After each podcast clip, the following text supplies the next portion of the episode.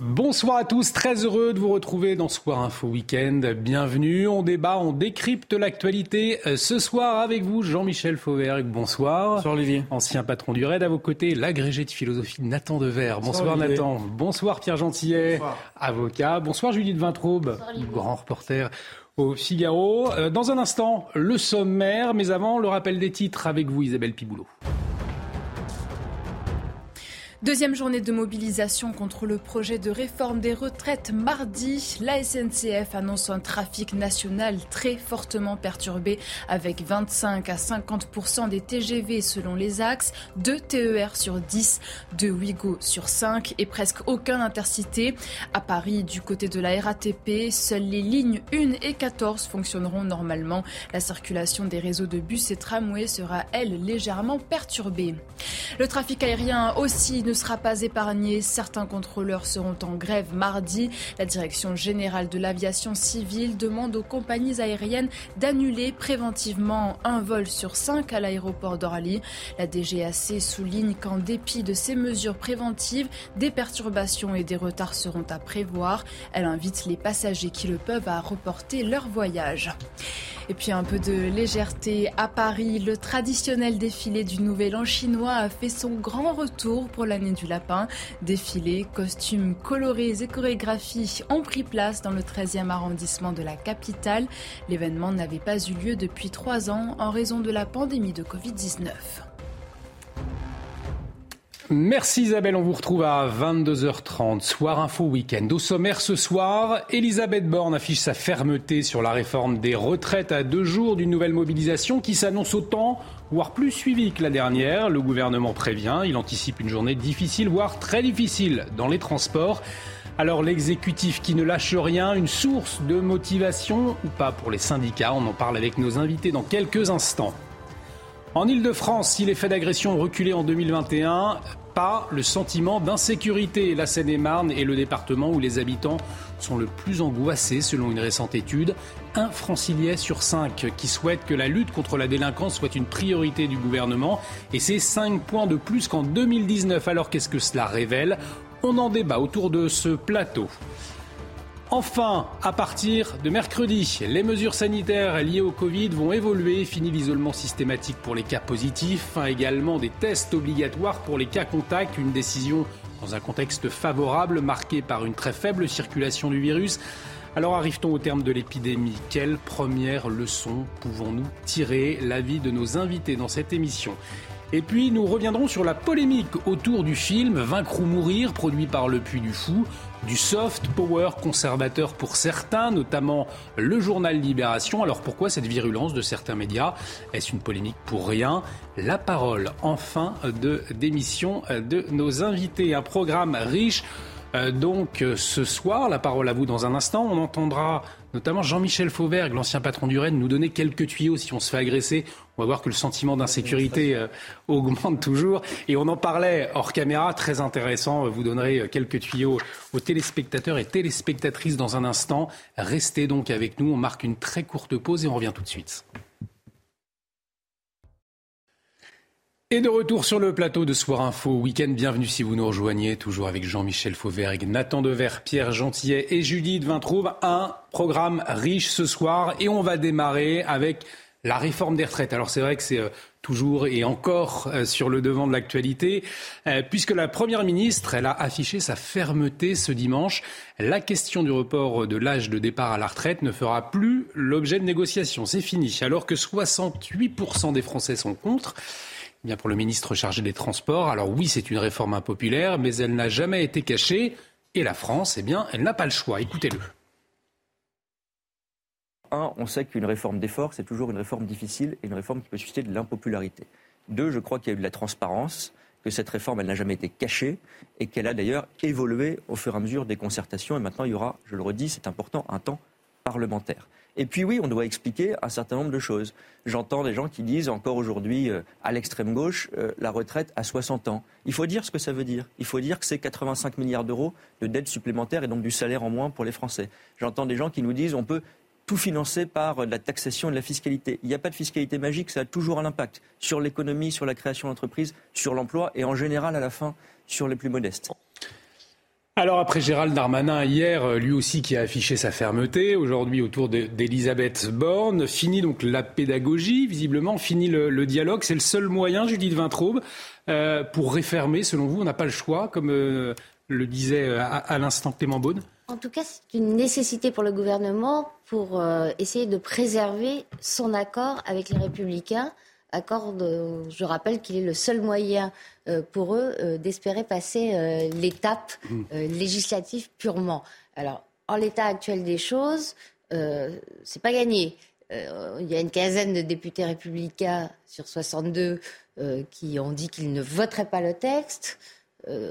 Je vous parle d'un comptage euh, à peu près à jour. Mm. Hein. Je ne sais pas comment ça a évalué ces 24 dernières heures. Et évidemment, une vingtaine d'indécis. Évidemment, la mobilisation de mardi va beaucoup euh, peser pour changer les choses. Mais 64 euh, ans, c'est vraiment la base de l'accord avec LR. Et par ailleurs, c'est le seul élément lisible par tout le monde de la réforme. Et c'est aussi le seul sur lequel Laurent Berger ne peut pas bouger puisqu'il est mandaté par un vote du Congrès de la CFDT pour refuser les 64 ans. Une radicalisation donc des, deux côtés. On ne bouge pas sur l'âge de 64 ans euh, d'un côté, on ne lâche rien. Il perd, les républicains. Nathan Deher. Radicalisation à la fois euh, côté euh, gouvernement et en même temps côté syndicat? Non, non, radicalisation côté gouvernement. côté gouvernement, c'est-à-dire on a encore une fois un gouvernement qui a, enfin un président qui a été élu non pas sur son programme, tout le monde le sait, il a été élu en opposition à Marine Le Pen. Il y a des gens qui ont voté pour lui euh, dans l'entre-deux tours et ça leur coûtait. Et ils l'ont fait savoir. Ils ont dit nous ne votons pas, ce n'est pas un chèque en blanc, nous ne sommes pas d'accord avec votre politique, nous ne sommes pas d'accord avec votre programme. Comme traditionnellement, euh, quand un président est élu ou réélu, Emmanuel Macron a dit euh, J'ai bien conscience que je suis le président, je vais rassembler pendant les cinq années qui viennent, etc. Et il commence son deuxième mandat non pas, en général, le deuxième mandat en plus, hein, c'est le mandat où les présidents prennent un peu de hauteur, parce qu'ils sont pas dans une optique purement électorale, ils ont, ils ont plus de perspectives d'échéance électorale qui viennent, donc ils peuvent faire des grandes choses, des choses de bâtisseurs pour la France. Et là, il choisit d'adopter une mesure qui est massivement impopulaire. Alors les Français ont peut-être tort d'être contre, mais ils sont contre et nous sommes en démocratie. Et on a vu, c'est très intéressant de reprendre ces dernières semaines tous ces éléments de langage, nous disant euh, mais nous sommes souples, nous sommes là pour discuter, nous ne allons pas vous l'imposer euh, violemment. Eh bien si, résultat, elle est imposée violemment. Et avec cette accusation, cette inversion accusatoire consistante à accuser euh, les oppositions de bordéliser le pays, alors que eux, en effet, le radicalisent et ils jouent naturellement avec le, avec le feu, parce que ce genre de procédé, ça laisse toujours une trace dans une démocratie sociale. Jean-Michel Fauvert, c'est intéressant de vous écouter, puisque vous avez été non seulement ancien chef du RAID, mais aussi euh, un temps de votre vie député de la, Renaissance. Vous connaissez donc les, euh, les coulisses. Comment est-ce que vous observez euh, cette fermeté affichée du gouvernement en pointant du doigt les oppositions, notamment la NUPES? Je, je ce qu'il faut dire, c'est que quand, euh, il y a une réforme, euh, une réforme qui s'avère nécessaire, euh, compte tenu du financement de cette réforme-là, on ne peut pas accuser le, gouvernement qui porte une réforme de radicaliser les choses c'est pas, c'est, vraiment pas raisonnable. On est sur une réforme qui a, plusieurs aspects. Évidemment, celui qui est le, plus retenu et celui qui focalise le plus, c'est cet âge de la retraite qui est reporté de 62 à 64 ans et sur lesquels, effectivement, il y aura plus de discussion. Ça a été annoncé euh, aujourd'hui même, mais on le, savait un peu quand même, pour être tout à fait logique. Euh, le gouvernement outre le fait, euh, ce qu'a dit Judith est, tout à fait exact, outre le fait de tirer vers soi les députés euh, LR et d'avoir une majorité. Sinon, il va falloir passer avec le 49-3. Et, et, ça serait, euh, et ça serait un, motif de tension supplémentaire. Outre ce fait-là, eh bien, le, le, on, ne peut pas, le, gouvernement et le président de la République ne peuvent pas renoncer à ça, parce que s'ils renoncent euh, en race campagne à cette, à cette mesure-là, eh bien, le, pays, le pays n'est plus réformable pendant 4 ans minimum. Et, ça porte quand Nathan Devers dit oui, ils n'ont pas été élus pour ça. Certes, c'était pas caché. Non, non, non, non. juste l'Assemblée nationale, mais bon, c'est habituel. Oui, non, non, mais euh, ça, ça c'est un argument qu'on entend de ci de là. Mais il y a un programme. Le président de la République a, a, euh, a énoncé son programme. Il a été élu euh, largement. Alors effectivement, certains ont voté contre plutôt que pour contre la, donc la, contre Marine Le Pen, la candidate du, Rassemblement national. Mais il a été élu et, dans son programme, il n'a jamais caché que, que cette réforme paramétrique, euh, il allait la faire et donc on en est là. Pierre Gentil, il y a un vote. Mais il a si ça passe, ça ce que, grâce à un vote. C'est ce que je veux dire, il a été élu, c'est vrai, mais n'oublions pas que là, en fait, la loi, c'est pas le président tout seul qui va voter. Le sujet, c'est le Parlement. Le Parlement est le fruit d'élections législatives. Alors, vous, justement, vous continuez votre démonstration dans un instant. On va écouter Marine Le Pen, puisqu'elle elle, s'est exprimée à ce sujet-là, et pour elle, euh, finalement, bah, c'est pas tout à fait impossible que cette réforme des retraites ne passe pas. c'est ce que j'allais dire. Ah, je crois qu'elle ne devrait pas trop s'avancer. Parce que, euh, parti comme c'est, euh, il n'est pas du tout impossible que sa réforme de retraite ne soit pas votée. En tout cas, nous, on fera tout pour qu'elle ne le soit pas. tout pour convaincre, y compris des élus qui sont d'autres groupes, de ne pas se fourvoyer dans cette réforme euh, aussi injuste que brutale et inefficace. Pierre Lantillet. Bah, c'est-à-dire que c'est exactement ça. C'est-à-dire que le, je, le disais, le président de la République a été élu avec un programme, c'est entendu, mais derrière, c'est encore ça la Ve République, il y a aussi des élections législatives. Ces élections législatives ont certes donné une majorité relative, relative au pouvoir macronien, euh, mais pour autant, il n'y a pas de majorité en face dans l'Assemblée a priori contre la réforme des retraites. Ça va être d'ailleurs tout l'enjeu. C'est-à-dire qu'aujourd'hui, et je pense que c'est la raison pour laquelle ça se radicalise, comme vous dites, en tout cas ça se tend, parce mm. qu'en réalité les positions se précisent, les positions s'affinent. Et on voit que c'est de plus en plus serré au niveau des parlementaires, s'agissant des projections de vote qui sont faites. Et je pense que c'est ces précisions-là et le fait que ça se joue à peu de choses qui expliquent certaines sorties médiatiques, qui expliquent on veut bien appeler une, radicalité, ou euh, un discours du gouvernement un peu insupportable.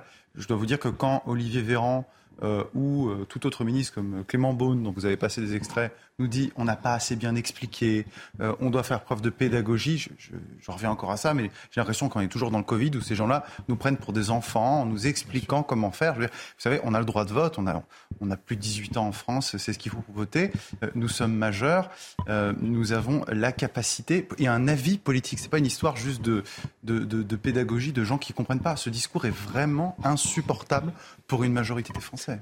Jean-Michel Fauvert, vous vouliez réagir, Nathan Devers. Oui, je, voulais, euh, je voulais juste rajouter que dans, dans l'apport de voix LR, dans, une majorité qui se ferait autour des LR, euh, il ne faut pas oublier aussi que il, euh, je pense que le gouvernement va rechercher une certaine cohérence. Et la cohérence, c'est que quand même chaque année au Sénat, il y a un amendement dans la loi, dans, dans, le PLFSS, dans la loi sur la, sur la sécurité sociale, qui, qui demande à ce que l'âge de la retraite soit reporté à 65 ans d'ailleurs.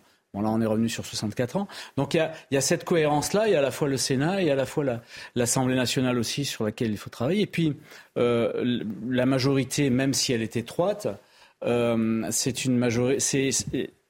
À un certain moment, il y aura aussi pas beaucoup le choix parce que si on doit, si ça doit passer par un 49-3 avec motion de censure, si la motion de censure euh, était adopté, ce que je ne crois pas une seule seconde, euh, il y aurait une dissolution immédiate. Immédiate. Et à ce moment-là, les LR et les, LR et les, socialistes euh, ne, veulent pas de cette dissolution parce qu'ils ne sont pas du tout sûrs entre autres, de retrouver leur... Le gouvernement, donc, qui durcit le ton, on va voir ce que ça va donner euh, mardi prochain. Est-ce que ça va justement motiver les syndicats encore plus à descendre dans la rue? Et une partie des Français. Euh, je vous propose d'y revenir à 23 heures. On va marquer une très courte pause. Dans un instant, on va passer, euh, on va parler insécurité puisque si les chiffres des autorités montrent une baisse euh, des agressions, et eh bien le sentiment d'insécurité, lui, il ne baisse pas. On va le voir. À tout de suite. De retour sur le plateau de Soir Info Week-end, bienvenue si vous nous rejoignez avec Jean-Michel Fauvergue, Nathan Dever, Pierre Gentillet, Judith Vintraube autour de ce plateau pour décrypter, pour débattre autour de l'actualité. On va revenir sur la réforme des retraites à 23h, à quoi s'attendre mardi euh, pour la mobilisation? Mais avant, on va parler insécurité, puisque les chiffres des autorités montrent une baisse des agressions mais euh, le sentiment d'insécurité, lui, euh, ne baisse pas. Il y a une étude récente, on va le voir dans un instant. Euh, mais avant, je voudrais qu'on revienne sur cette, sur cette agression, une agression qui s'est passée hier soir dans le 15e arrondissement de Paris.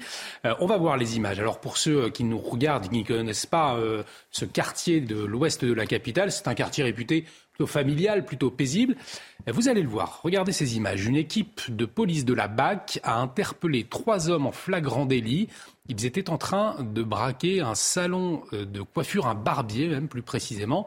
Le gérant fermait alors sa boutique lorsqu'il a été attaqué. La scène, elle a été filmée par un voisin, un voisin vigilant, puisque lui-même a déjà été victime d'une tentative de vol. Donc vous voyez euh, les policiers de la BAC qui attendent pour faire euh, Jean-Michel un flagrant délit. Hein, euh, visiblement, on les voit rentrer. Vous voyez, c'est assez impressionnant. C'est très bien fait. On va écouter le, témoignage de la victime et puis on accueillera ensuite Julien Constant, SGP Police Seine-et-Marne. Êtes venu chez moi. Il m'a posé là, sur il y a une cape là parce qu'il y a la toilette dedans et tout. Il m'a demandé directement, euh, donne-moi votre montre. Pas, je ne l'ai pas donné à la, base. Après, il m'a vraiment il m'a tranglé en, derrière. Après, moi, j'ai pensé sur moi, il y a un coton, je ne sais pas quoi dedans, et, euh, sur, sur lui. Après, je l'ai donné la, montre. Après, les flics, heureusement, ils ont rentré d'un coup. Après, franchement, euh, c'est grâce à la, police. Franchement, je suis très content.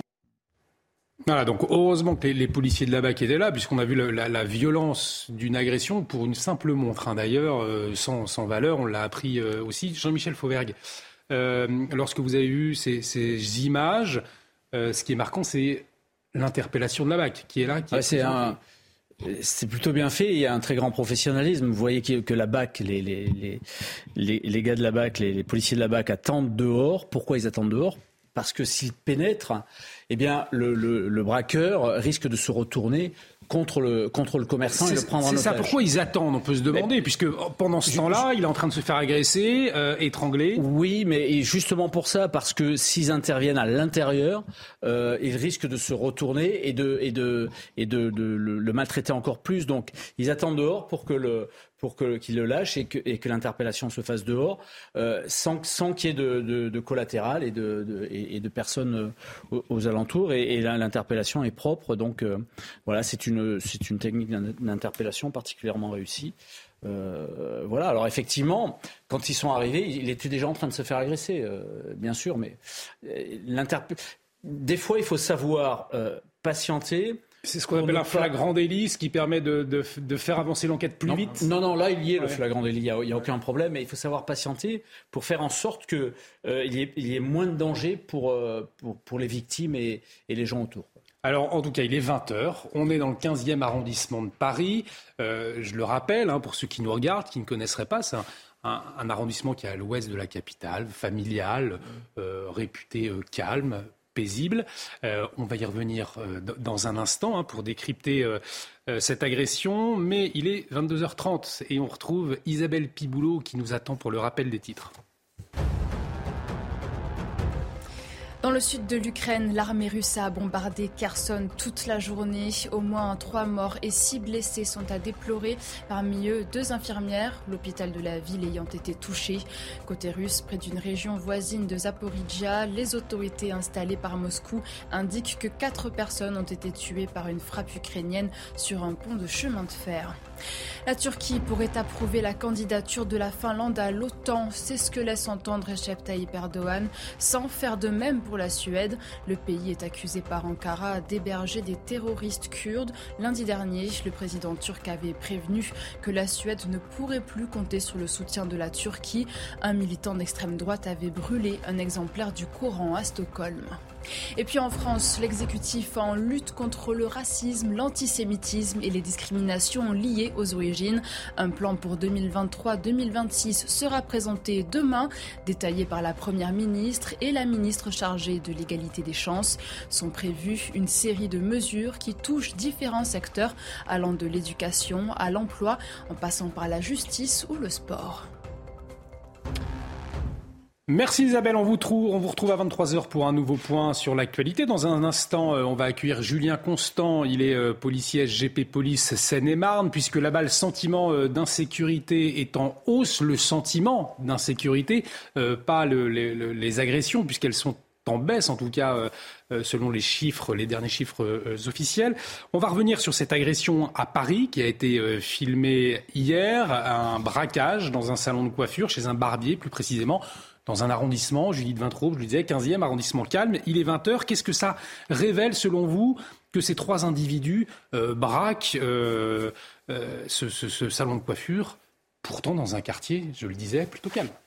Ça révèle un fait qu'en fait qui avait été mis à jour il y a, plusieurs mois maintenant, c'est-à-dire qu'il n'y a plus de, de quartiers calmes, il n'y a plus de villes calmes en France.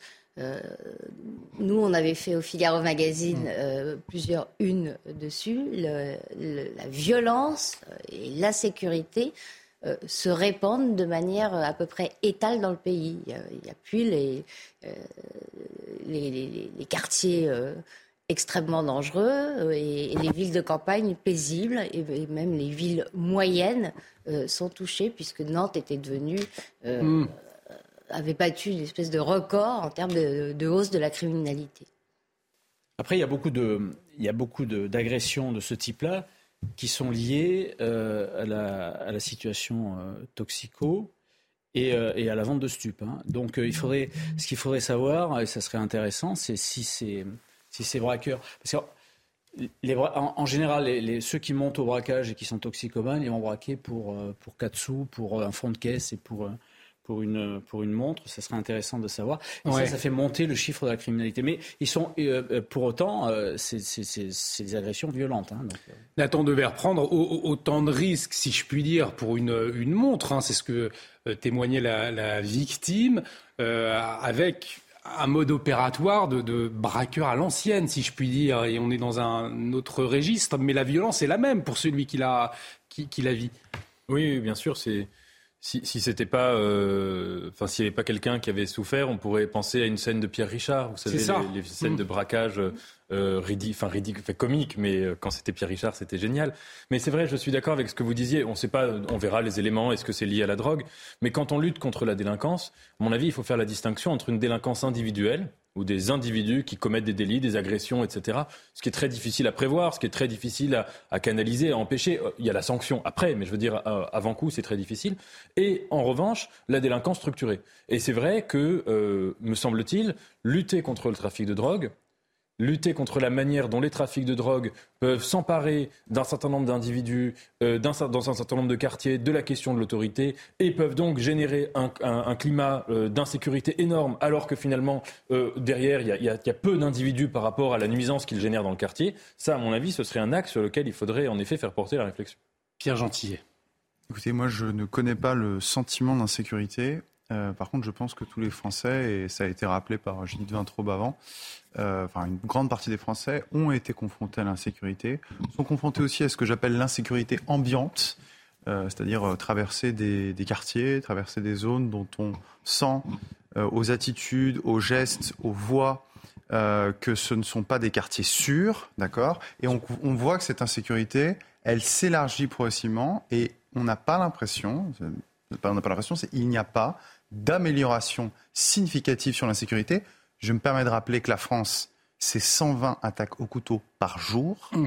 que c'est le troisième pays d'Europe, en tout cas c'était en 2017, troisième pays d'Europe où il y a le plus grand nombre de vols, d'accord, ramenés euh, par habitant, et le deuxième, le deuxième en matière de violence, d'agression. Donc euh, il serait temps, un moment, pas pour les Français, parce que les Français le voient, mais pour les politiques, pour les dirigeants, d'ouvrir les yeux et de faire en sorte que ce sujet soit une priorité nationale. Ça suppose de donner les moyens en matière pénale et surtout en matière carcérale. J'attends de voir, si on le sait, à combien d'années de prison ces gens vont être condamnés. Je rappelle que s'agissant d'un braquage, euh, puisqu'il s'agit d'un vol en, en, bande organisée, on est sur entre 15 à 20 ans de prison. J'en doute. Je doute beaucoup qu'on aille à ces chiffres-là. Donc il y a un problème, c'est une évidence d'insécurité, il n'y a pas de sentiment d'insécurité, il y a un sujet majeur d'insécurité et nos politiques sont depuis 40-50 ans en totale incapacité à le traiter. Mais on va en parler justement de ce sentiment d'insécurité, puisque dans, ce contexte, on l'a vu, de, braquage dans le 15e arrondissement, euh, l'Institut Paris euh, Région a rendu un rapport sur le sentiment d'insécurité en Ile-de-France. Et c'est désormais un francilien sur cinq qui souhaite que la lutte contre la délinquance soit une priorité du gouvernement. Et c'est cinq points de plus qu'en 2019. Et c'est en Seine-et-Marne, là aussi c'est étonnant, qu'il est le plus fort, ce sentiment d'insécurité, devenant ainsi le département le, plus anxiogène de la région.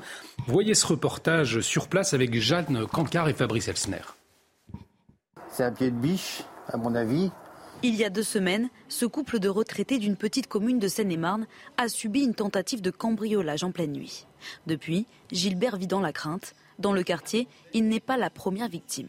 C'est pas très étonnant parce que euh, il y a quand même eu pas mal de commandes de dégradation sur la commune. Bah, j'ai peur parce que si vous voulez, s'ils sont venus une fois, ils peuvent revenir deux fois. Mes enfants, ils, habitent à La Rochelle et tous les jours, donc euh, quand ils me téléphonent, ils me demandent de quitter la région parisienne pour aller euh, habiter La Rochelle, justement parce qu'il y, y, a pas mal d'insécurité. Selon une récente étude, c'est en Seine-et-Marne que le sentiment d'insécurité est le plus fort sur l'ensemble de la région Île-de-France et particulièrement chez les femmes. On a peur un petit peu des gens qui peuvent rôder, euh, on ne s'habille pas forcément d'une certaine manière euh, et c'est dommage, c'est dommage de devoir être assuré parce qu'on ne peut pas marcher tout seul dans la rue. Un jour j'étais euh, dans la rue, c'était en plein jour en plus et il y a une camionnette qui a commencé à me, à me suivre, qui a fait demi-tour au point pour être du même côté que moi et qui m'a dit bah, monte dans la voiture et tout ça et c'est à ce moment-là où j'ai dit je suis au téléphone avec mon père et tout ça. Dans les chiffres, Paris reste le département où le nombre de victimes d'agressions ou de vols est le plus important en Ile-de-France. Et pour en parler, on va recevoir Julien Constant, euh, LGP Police Seine-et-Marne. Julien Constant, bonsoir. Merci d'être euh, en liaison avec nous euh, sur CNews. On voyait ce reportage à Croissy-Beaubourg. Euh, village de Seine-et-Marne, plutôt calme a, priori, et on entendait ce sentiment d'insécurité euh, fort de ce monsieur. Alors aujourd'hui, ce sentiment d'insécurité, il est justifié ou pas? Est-ce qu'il y a effectivement plus d'agression, plus d'insécurité constatée par vos collègues sur le terrain? D'abord, merci à vous. Bonsoir. Euh, je pense qu'on a dépassé le stade du sentiment. C'est une réalité sur le département 77. Depuis septembre 2020, notre département a connu une restructuration départementale. Je m'étais euh, orienté vers M. Fauvergue lors de sa permanence. Euh, j'ai alerté au mois de novembre les députés pour ouvrir une enquête parlementaire et les sénateurs du 77. Pourquoi? Parce qu'aujourd'hui, il y a à peu près 10% d'effectifs en moins, qui correspond à peu près à 200, 240 policiers euh, gardiens de la paix et policiers adjoints manquant sur le département 77. Donc je pense qu'on a dépassé le stade du sentiment et qu'il y a réellement euh, euh, un côté très dangereux, très insécuritaire sur, sur le côté de la Seine-et-Marne. Et c'est, c'est, elle est liée à quoi cette, cette délinquance? C'est il y a une délinquance qui s'est déplacée, une délinquance qui se généralise? Bah Non, ça s'explique déjà, je vous dis, par la perte de 240 policiers, parce que 240 policiers sur le grand département qui est le, qui est le 77, ça fait moins de présence, ça fait moins de patrouilles, ça fait moins de visibilité, ça fait moins de dissuasion. Et aujourd'hui, on est confronté à travers aussi une restructuration départementale qui a amené la fusion de deux commissariats, où on se retrouve avec moins de policiers, des services d'enquête qui sont débordés par les dossiers, et malheureusement, euh, je vous dis, l'insécurité n'est plus euh, un sentiment. On a Jean-Michel Fauvergue, justement, qui est avec nous euh, autour de, ce plateau, cette région de Seine-et-Marne. C'est vrai que ça peut étonner que ce sentiment d'insécurité soit aussi fort aujourd'hui. On entend Julien Constant qui nous dit, logique, il y a moins de policiers sur le terrain, donc il y a plus d'insécurité. Alors, c'est le sentiment d'insécurité. Hein, parce que les, chiffres d'insécurité sont en train de baisser. On va les voir, on va les, voir euh, les, chiffres de la préfecture. Ils restent importants, ils restent importants, mais ils sont en train de baisser.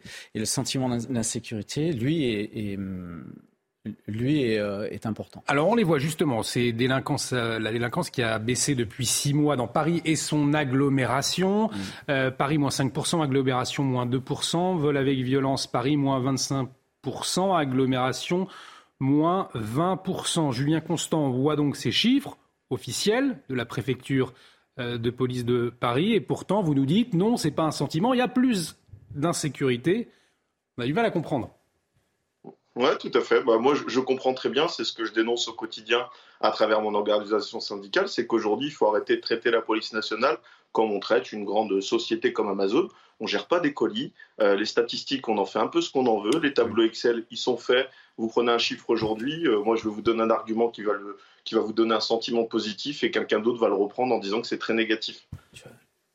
Jean-Michel Fauvert, que ça veut dire que finalement, euh, euh, on se cache derrière des, chiffres, derrière des statistiques, mais euh, la réalité est tout autre? Non, c'est important d'avoir c'est important d'avoir les chiffres et les chiffres sont attestés par le ministère de l'Intérieur et, et, d'une année sur l'autre, il y a des évolutions. Vous pouvez nous éclairer comment est-ce qu'ils sont récupérés ces chiffres? Ils sont récupérés par la direction centrale de la police judiciaire qui collationne tous les chiffres et qui, euh, à partir des, à la fois des plaintes, mais aussi à la, fois des, des faits euh, constatés, des faits élucidés euh, sur, sur ces plaintes ou sur d'autres, sur d'autres faits, ben, ils sont. Alors évidemment, ces chiffres, d'une manière générale, ne, n'arrivent pas à, avoir un tas de faits pour lesquels il n'y a pas de plaintes qui sont déposées, puisqu'il n'y a pas de plaintes déposées, donc c'est difficile. Bah Mais euh, euh, à, à, éléments constants, on voit ces évolutions-là. Alors les chiffres, ça nous donne une indication. Après, euh, effectivement, on, on, en fait ce qu'on en veut, et il faut les prendre avec des pincettes d'une manière générale. Je vous propose sur Allez-y, allez-y terminer. on va réécouter ces jeunes filles qu'on a entendues dans, le sujet parce que ça, ça, dit aussi beaucoup.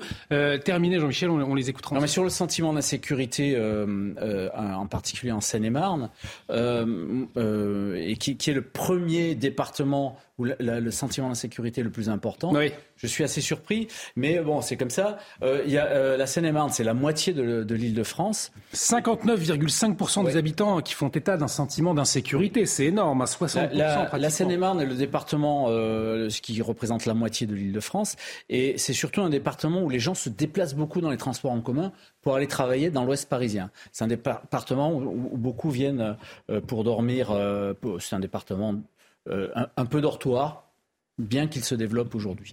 Euh, et, donc, euh, on sait que dans les transports en commun, le sentiment d'insécurité est décuplé. Ben justement, on, va entendre ces, jeunes filles qui ne sont pas du tout rassurées. On va les réentendre. Elles étaient dans le sujet. Regardez. c'est vrai que moi, je prends souvent le RERA et des fois, on rencontre des gens un peu, peu étranges. Encore il n'y a pas longtemps, je suis juste je suis dans le RER et c'était même pas forcément un homme, c'était une fille, mais qui avait l'air assez assez étrange. Quand je suis sur Paris avec euh, des amis, euh, c'est vrai que je préfère prendre un, Uber pour rentrer. J'ai pas le choix, donc oui, je le prends. J'essaye euh, de, m'éloigner des gens le plus possible. S'il y a des regards insistants, etc., oui, on ne se sent pas en sécurité. Je suis pas rassurée. J'ai toujours de la batterie quand je sors. C'est impossible que je sorte sans batterie. J'essaye au maximum de ne pas rentrer quand il fait nuit. Julien Constant, avant de vous libérer, on entendait euh, l'inquiétude de ces euh, jeunes femmes, notamment pour prendre les transports en commun. Euh, Jean-Michel Fauvert, il nous expliquait qu'effectivement, il y avait beaucoup de trafic, beaucoup de personnes qui se déplaçaient dans les transports en commun. La délinquance, elle est liée aussi à ces transports? Oui, elle peut être liée. On sait que le département 77 a eu pendant quelques années un côté attractif sur le côté immobilier et que malheureusement le, le département ne peut pas accueillir au niveau du travail toute la population sénémarnaise.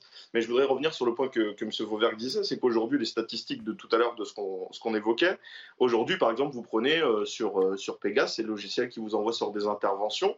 On ne considère quand vous envoyez sur une intervention qu'à partir du moment où la station euh, directrice peut vous envoyer dessus. Donc elle va cliquer sur un équipage engagé et des fois malheureusement de nombreuses interventions soit ne sont pas réalisées, soit sont réalisées dans un temps euh, très très très très long. Et euh, pour revenir dans ce qui est l'insécurité des transports, oui, à partir du moment où vous avez moins de policiers, ça veut dire qu'à l'époque vous aviez le département qui euh, avait à peu près plus de 240 effectifs, c'est-à-dire que vous aviez des patrouilles qui circulaient aux abords des gares. Donc juste le côté dissuasif des policiers en tenue, dans la police nationale, malheureusement, on ne pourra jamais soustraire le côté effectif humain du rôle de policier. Merci beaucoup Julien Constant d'avoir été euh, avec nous euh, ce soir. Je le rappelle, euh, SGP Police Seine-et-Marne. On, le voit, on entendait ces jeunes filles, on voit cette... Nathan Dever, la, la, problématique soulignée, c'est le manque d'effectifs, le manque de bleu finalement dans les rues. c'est un petit peu ce qu'on peut retenir ce soir? Oui, tout à fait. Moi, je n'aime pas l'expression de sentiment d'insécurité. parce que, en fait, ce sentiment-là, c'est une expression un peu technique. Hein. Hmm procédural. Ça désigne tout simplement la peur.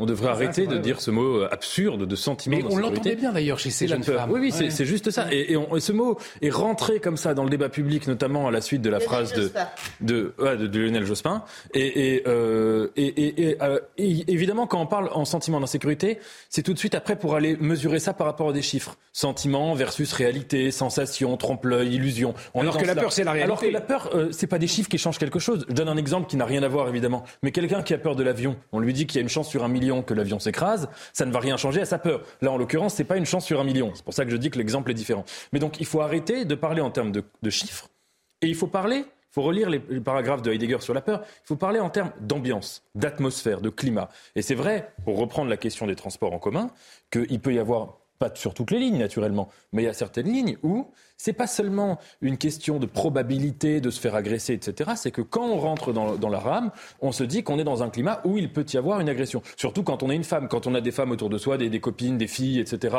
qui prennent les transports en permanence, et régulièrement, des textos, enfin, on le sait tous, euh, je suis en train de me faire suivre, je suis en train de me faire mm. agresser, insulter, etc. Et c'est vrai que euh, à la RATP, il y a énormément de contrôleurs. Alors ça, les effectifs sont là. Hein. C'est pour mettre des amendes délirantes à des gens qui n'ont pas payé leur ticket, etc. Ça, il y a du monde. Et pour les problèmes d'insécurité, d'agression, d'insultes, là, il y a naturellement moins de monde. Jean-Michel Fauvergue, on va, vous, on va entendre Pierre Gentillet et Judith Vintraud avant, mais on, va, je vais vous poser la question qu'est-ce qu'on fait quand on est une jeune femme, une jeune femme qui peut peut-être nous regarder ce soir, qui se fait agresser dans un transport en commun, qui a peur? Comment on réagit quand on a peur, quand il y a des, situations délicates autour de nous, des gens qui semblent hmm. louches, qui vont pas forcément agresser ou qui nous agressent? Vous nous dites ça dans un instant, mais vous vouliez, Pierre et Judith, réagir à ce qu'on vient d'entendre. Oui, c'est-à-dire que la question de savoir, c'est euh, est-ce que la délinquance est liée au transport? Euh, je pense que c'est une question biaisée, c'est-à-dire que c'est pas les on a l'impression que c'est les transports en eux-mêmes qui génèrent l'insécurité.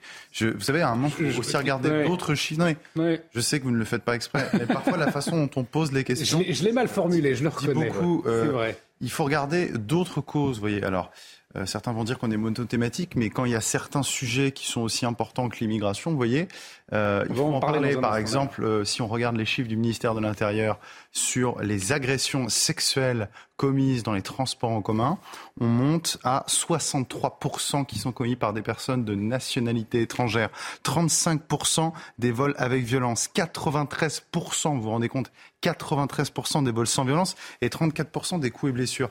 Euh, donc moi, je ne pense pas que ce soit les transports en eux-mêmes euh, qui génèrent l'insécurité. Il y a d'autres causes. Mmh. Parmi ces causes, il y en a une qui est majeure, c'est la question de l'immigration et le lien entre insécurité et immigration qu'une partie de la classe politique ne veut pas faire. Saluons tout de même qu'il y a une, légère évolution. Hein. Euh, euh, Gérald Darmanin un jour sur deux et, les Républicains aujourd'hui. Euh, mais il faut parler de ces sujets-là parce que sinon on va tourner en rond encore pendant des années et des années et on va jamais résoudre le problème. Alors pourquoi, Julie Vintraud, on a, on a plus peur dans les transports en commun aujourd'hui pour les prendre quotidiennement, euh, il me semble euh, qu'il y a une augmentation d'une population de SDF qui n'est pas forcément dangereuse, mais qui crée un sentiment de peur par des, par des comportements euh, agressifs, des gens souvent alcoolisés, parfois avec des chiens parfois drogués, hmm. en tout cas visiblement pas dans leur pas dans un état normal, euh, en groupe de plus en plus nombreux, il y a quand même un phénomène de clochardisation je trouve, dans les transports en commun. En plus, il fait froid, donc euh, évidemment, il faut bien euh, les, gens hmm. s'y réfugient plus volontiers que, dans la rue, qui est très très net. Et je vous avoue que je, n'accuse absolument pas tous, les, tous les SDF d'être des, des, agresseurs, mais ça crée un climat extrêmement désagréable. Alors pour euh, clore ce dossier et parler du projet de loi immigration dans un instant, peut-être les conseils de Jean-Michel Fauvergue. Je suis dans une rame de métro, dans le bus, dans le tramway. Euh, je suis une jeune femme qui a peur qu'on entendait. Euh, je me fais agresser, comment je réagis et comment on réagit autour? Parce que c'est vrai qu'on a peur là aussi, on ne sait pas comment faire. Alors on va, on, on, s'adresse à une personne qui, euh, qui, n'a pas les moyens physiques de, de, se défendre ou, qui n'a pas appris à se défendre, etc. Il y a quand même quelques, quelques conseils qui sont, euh, qui sont importants. La problématique des agressions, et en particulier des, des, des, femmes, euh, pas, pas, pas, forcément des, jeunes filles, hein, mais des femmes de toutes les femmes, c'est que à un certain moment, il n'y a pas de prise de conscience de la part des autres passagers qu'il y a une agression réelle. Il y a des, des, ils voient qu'il y a une situation de gêne, etc. Et donc il faut signifier cette, cette, cette agression réelle. Et il faut la signifier en criant, en hurlant, en, en, accusant la personne qui, qui, vous, qui vous agresse et en lui disant il est en train de me faire ci, il est en train de faire ça, il m'agresse, etc. Et ensuite, il faut prendre à partie les gens qui sont autour de vous et qui n'ont pas envie de, au départ de bouger, mais il faut arriver à les motiver en ce sens-là. Donc dépasser sa peur et crier. Voilà, crier, euh, désigner et demander aux gens euh, faites quelque chose, vous faites rien, bougez-vous, etc. Euh, et, et, et, et essayer d'éviter le contact si on a la possibilité de fuir, et c'est pas c'est pas toujours le cas dans les transports en commun, puisque en général c'est des gros tubes et on va on va pas fuir très loin. Mais si on a la possibilité de fuir sur un sur un quai de gare, etc. Il faut euh, il faut pas hésiter à fuir, il faut pas chercher la confrontation et il faut euh, il faut éviter à fuir. Voilà quelques quelques conseils, mais il y en a il y en a il y en a. Et il y a, la peur aussi que personne ne réagisse euh, autour. Il y a aussi ce phénomène. on est dans une société où on se regarde de plus en plus, on se calcule de moins en moins. Il faut, il faut quand même pas accabler les gens qui ne réagissent pas. Hein. Quand non, vous êtes face à quelqu'un d'extrêmement agressif, euh, éventuellement euh, armé. Euh, Tout le monde a peur, bien sûr. C'est peut-être la réaction intelligente, c'est pas forcément d'intervenir. ça, peut être aussi d'alerter ou de. Et de faire la réaction intelligente, c'est de faire bloc face à face à une agression. Quand on pour faire bloc, il faut faire pour faire bloc, il faut il faut il faut réveiller les gens autour de vous. Il faut les il faut les faire bouger. C'est la première chose. C'est la première chose à essayer de faire. À essayer, c'est pas facile. Mm. Nous parlons hier d'Israël. Il y a une différence euh, élémentaire entre une société comme Israël et une société comme la France. C'est qu'en Israël, quand il se passe même pas un attentat, mais même une agression violente ou quelqu'un qui essaye de, de poignarder quelqu'un d'autre, vous observez un mouvement de foule où tout le monde se rapproche de l'agression. Parce que tout le mm. monde a fait le service militaire, beaucoup de gens sont armés, donc ils, courent pour essayer d'intervenir. C'est un peu les fins Évidemment, et je dis pas ça du tout pour, pour critiquer les Français, parce que je m'inclus dedans. Nous, on n'a pas été formés, on n'a pas eu de service militaire, on n'a pas été formés au sport de combat, sauf si on l'a fait personnellement. On n'est pas armé dans la rue. Donc, naturellement, quand il y a quelque chose, il y a mouvement de foule et centrifuge, et pas centripète. Et donc, euh, c'est la différence, et c'est le cas de toutes les sociétés comme la nôtre, qui sont des sociétés euh, non violentes, disons. Allez, je vous propose d'écouter Pierre Gentillet pour conclure. Un mot, c'est de dire en fait qu'aujourd'hui, et j'avais vu ça dans un, dans un reportage il y a quelques années, les, les, femmes en particulier qui sont très exposées à ce type de violence et évidemment malheureusement les violences sexuelles ont mis en place des stratégies d'évitement. J'avais vu un reportage très intéressant qui, qui suivait une femme justement euh, et elle, elle, nous expliquait mais tous les tous les stratagèmes jusqu'au moment où elle arrive chez elle. Hein, C'est-à-dire elle, elle, elle se balade avec ses clés en permanence au cas où il y a un agresseur qui arrive, comme ça, il se dit ah ben non, elle habite pas très loin. En réalité, pendant 15 minutes, elle marche avec ses clés apparentes. Ou alors quand elle est dans une rame, c'est quelque chose que je raconte, mais je pense que les, les, femmes qui nous regardent et qui prennent les transports connaissent. Quand vous êtes dans une rame et que vous prenez le métro ou le RER e après 23 heures, vous essayez systématiquement de vous mettre avec une autre personne et si possible, bien évidemment, une femme pour éviter de rester isolé. Ou j'en sors une dernière, pardon, mais moi ça m'a frappé euh, d'être, euh, de, de, faire attention à, à sortir au dernier moment de la rame pour ne pas être suivi. Vous vous rendez compte dans quel monde on vit? Vous vous rendez compte les stratégies d'évitement que ces femmes sont obligées de mettre en place? Vous voyez, donc tout à l'heure, moi je parlais des causes de cette insécurité. Je ne pense pas que ce soit les transports, je le redis, hein, il y a d'autres causes euh, très importantes, mais on en est arrivé à un état dramatique où on est en train de s'habituer à ça. C'est scandaleux, hein. c'est vraiment scandaleux ce qu'on. On ne le vivait pas il y a 40-50 ans, quelque chose a changé. Y a on a un gros défaut aussi, et ça c'est notre société moderne, c'est que les trois quarts du temps on est là-dessus. Et donc, on ne, on ne, regarde pas autour de soi et on ne voit pas le danger arriver, sauf quand il est sur vous. Et donc, il faut, il faut euh, quand vous êtes dans les transports en commun, éviter d'être là-dessus trop longtemps et de temps en temps. Plus voilà. des écouteurs. On s'isole complètement du, du, du, monde, y compris d'ailleurs dans les accidents de la route. Hein. Il, y a, il, y a, beaucoup de, de gens qui sont font renverser. Euh. Et puis, dernière chose, quand vous êtes au, au volant de votre véhicule, euh, et, et, ne serrez pas le, le véhicule d'avant puissiez, euh, que vous puissiez avoir un dégagement pour. Euh, en, en, tout cas, c'est toujours précieux d'avoir euh, l'ancien patron du RAID autour d'un plateau, parce que merci pour, pour vos conseils sur ces sujets. Et Les conseils de gens étaient très bons aussi. Enfin, c'est une observation. Allez, en pleine mobilisation autour de la réforme des retraites, on va y revenir d'ailleurs dans un instant. Euh, le gouvernement veut mettre au menu du Conseil des ministres mercredi prochain le sujet symbolique, mais aussi sujet inflammable qu'est celui du projet de loi immigration. Euh, le principal axe affiché du gouvernement euh, visera à accélérer les expulsions d'étrangers délinquants, un thème cher au Rassemblement national, mais qui l'assure ne votera pas le texte. On écoute Julien Oudoul. Nous ne la voterons pas, euh, puisque aujourd'hui, euh, le gouvernement fait encore une fois de la communication un écran de fumée en faisant semblant de s'attaquer au problème majeur qu'est l'immigration. On a vu les demandes d'asile exploser dans notre pays. Nous accueillons, nous avons accueilli en 2022 l'équivalent de la ville de Nantes sur notre territoire. C'est un étranger de plus toutes les deux minutes qui arrive en France. Stop les Français n'en peuvent plus, nos comptes sociaux n'en peuvent plus. Effectivement, des, des, chiffres en hausse, on en a parlé beaucoup cette semaine, notamment 154 597 demandeurs d'asile en plus. Gérald Darmanin euh, l'assure donc dans, dans, dans, le Parisien, euh, principal axe affiché, accélérer les expulsions d'étrangers délinquants. Ce projet de loi immigration, est-ce qu'au fond, il y en a eu beaucoup, hein, beaucoup avant, c'est pas, c'est pas le premier. Est-ce que 30, c'est ça? 28 Ouais. Est-ce que c'est, c'est finalement un coup de com' Euh, Est-ce qu'il va servir réellement à quelque chose?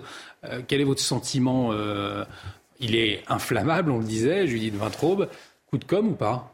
Alors, non seulement c'est un coup de com', mais c'est un coup de com' du en même temps, ce qui est encore pire et ce qui est une garantie d'échec, puisque en même temps qu'ils prétendent durcir euh, l'immigration, courir la vie, pour reprendre euh, l'expression qu'avait utilisée Gérald Darmanin euh, aux, aux, aux, aux, étrangers délinquants. Hein, je, je, crois qu'il parlait des étrangers délinquants et pas simplement des gens en situation euh, irrégulière. On promet mmh. aussi euh, de régulariser dans les métiers en, en tension. Donc déjà, ça rend le discours totalement inaudible.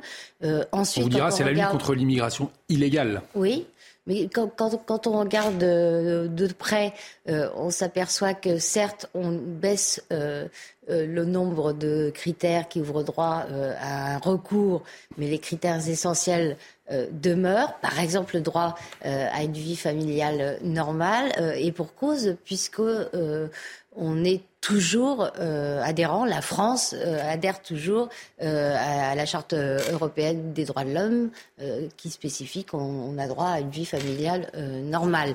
Donc ça veut dire, et on le voit autour de nous, que si on ne s'attaque pas vraiment au problème en externalisant les euh, demandes d'asile, on ne s'en sortira pas. Or, il n'en est pas question. Jean-Michel Fauer, c'est vrai qu'il y, a un, paradoxe pour euh, beaucoup de, Français qui nous regardent, c'est-à-dire que euh, d'un côté, on entend le discours euh, stop à l'immigration, de l'autre, on entend Marlène Schiappa hier qui naturalise, et certainement à juste titre, hein, 25 000 travailleurs, les premiers de cordée qui ont travaillé pendant le, Covid, on entend euh, ce titre de séjour de, métier en, en tension. Euh, donc on, a du mal peut-être, ou certains Français ont, du mal à comprendre euh, le, cap du gouvernement. Moi je suis d'accord avec vous, le, discours est, mal, ficelé et, troublé. Il faut, être clair avec, l'immigration. Euh, moi, je pense qu'il y a trois types d'immigration. L'immigration agressive, on en a parlé, ceux qui nous font la délinquance, etc. L'immigration submersive, c'est avec un, un, tas. On a, on a, vu une augmentation euh, en Europe de 64% des, euh, des migrants clandestins qui viennent, euh, qui viennent en Europe. Et là, Odoul ne parlait pas de, de Monsieur Odoul ne parlait pas des, des migrants euh, clandestins. Il parlait des, des, visas qui sont accordés et, ou des ou des personnes qui ont euh, qui ont un titre de séjour. Et là, les personnes qui ont un titre de séjour, il y a des personnes qui ont un titre de séjour et qui ont le droit d'être sur le territoire national parce qu'ils y travaillent, parce qu'ils payent euh, aussi l'ensemble de leur de leurs taxes sur le sur le, le, territoire national. Donc, il ne faut pas tout confondre dans mmh. ce domaine-là. Et vous avez une, une, une immigration qui une immigration euh, qui, qui, qui, est, qui, est, légale et qui sert le pays de, de, diverses manières, que ce soit au niveau de la main-d'œuvre ou que ce soit aussi, aussi, au niveau des talents. Et, et, euh, et ça, c'est quelque chose d'important. Je vous Maintenant, pose la question dans un instant. Euh, Est-ce que cette le, le, ce projet de loi qui prévoit un titre de séjour métier en tension, est-ce que euh, ça conduirait à une régularisation massive et donc non, à un appel d'air derrière? C'est ce que dit les LR, c'est ce que disent les LR, notamment Bruno Retailleau. Oui. Je vous pose la question dans un instant, mais il est 23 heures et Isabelle Piboulot euh, nous attend pour le rappel des titres. Isabelle. Elisabeth Borne reste ferme sur les retraites. Le départ à 64 ans n'est plus négociable. La Première ministre l'a affirmé sur France Info ce matin, alors que le projet sera examiné demain en commission à l'Assemblée. Un projet toujours contesté par une majorité de Français. Une nouvelle journée de manifestation est prévue ce mardi. La reconduction de Fabien Roussel à la tête du Parti communiste est en bonne voie après une large victoire dans un vote interne. Il concernait un texte d'orientation pro-Roussel qui formera la base du prochain congrès du parti en avril. Le texte de ses partisans a obtenu près de 82% des suffrages. Déception pour l'équipe de France de handball à Stockholm. Le Danemark a remporté les championnats du monde pour la troisième fois consécutive. Les Danois se sont imposés 34 à 29. Ils sont les premiers dans l'histoire à enchaîner trois sacres mondiaux d'affilée. Les Bleus voient donc le rêve d'un septième titre planétaire s'envoler. En huit finales mondiales, ils n'avaient perdu que celle de 1993. Merci Isabelle, on vous retrouve à 23h30. Mauvaise nouvelle pour l'équipe de France de hand, donc une défaite. On est, on est un peu déçus ce soir, hein, tout de même Jean-Michel. Oui, ouais.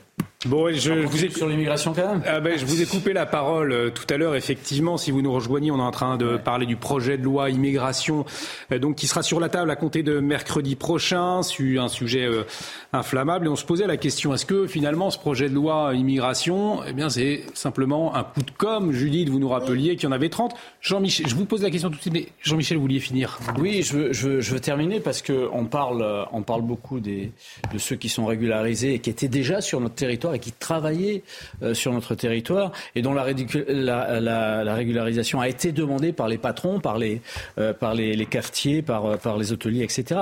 Mais ce que disait Judith, et elle a raison, le, flot le plus important d'immigration qui va rester sur le territoire, c'est les demandeurs d'asile, 150 000 demandeurs d'asile. C'est le, réseau le plus important d'immigration irrégulière parce qu'ils ils restent tous sur le territoire. Et bien ça, dans le projet euh, gouvernementale, il y a des choses qui sont proposées là-dessus. Et c'est étonnant que euh, les, les, les le RN, euh, en ce qui le concerne, les LR, ne, ne, ne voient pas ça. Il y a des choses importantes, c'est-à-dire la baisse du nombre de recours ça, c'est une chose importante. Il y a 14 euh, recours différents. Et il passera à 4. Voilà, la baisse du nombre de recours qui permet d'aller plus vite. Il y a toujours le droit à une vie familiale normale, par exemple. C'est pour ça, est-ce que c'est de la Par contre, pour le coup. C'est pour ça que je parlais d'externaliser, c'est-à-dire que la France fasse traiter à l'extérieur. Mais Judith, je suis d'autant plus d'accord avec ça que je vous rappelle euh, que le président de la République lui-même, en 2017, en juillet 2017, avait dit que nous créerions des hotspots à l'extérieur de notre territoire national pour justement travailler là-dessus. Et peut-être qu'il va y avoir une évolution dans ce sens-là, mais si vous votez pas le texte, peut-être qu'il y a des amendements qui vont, euh, qui seraient intéressants. de... Le 31e projet bah, euh, sur l'immigration. Qu'est-ce que vous voulez que je vous dise bah, voilà. Pierre Gentillet. Non, mais c'est vrai, c'est le sujet. C'est-à-dire que pour ces demandeurs d'asile, euh, on, on, en parle depuis des années, des années. Le simple fait que ces demandes d'asile doivent s'effectuer dans un pays extérieur, enfin hors de la France. Alors évidemment pas le pays de la demande d'asile, mais un pays voisin. Vous voyez, je sais pas, les demandes d'asile qui se font en Afghanistan, le temps d'arriver en Afghanistan, il y a peut-être d'autres pays dans lesquels attendre, faire la demande d'asile et pas entrer en force et rester, parce que je le rappelle, sur les 150 000 demandes d'asile, 137 137 046 demandes d'asile en 2022. D'accord. Euh, vous en avez une extrême majorité qui, qui, en fait vont rester, malgré leur déboutement.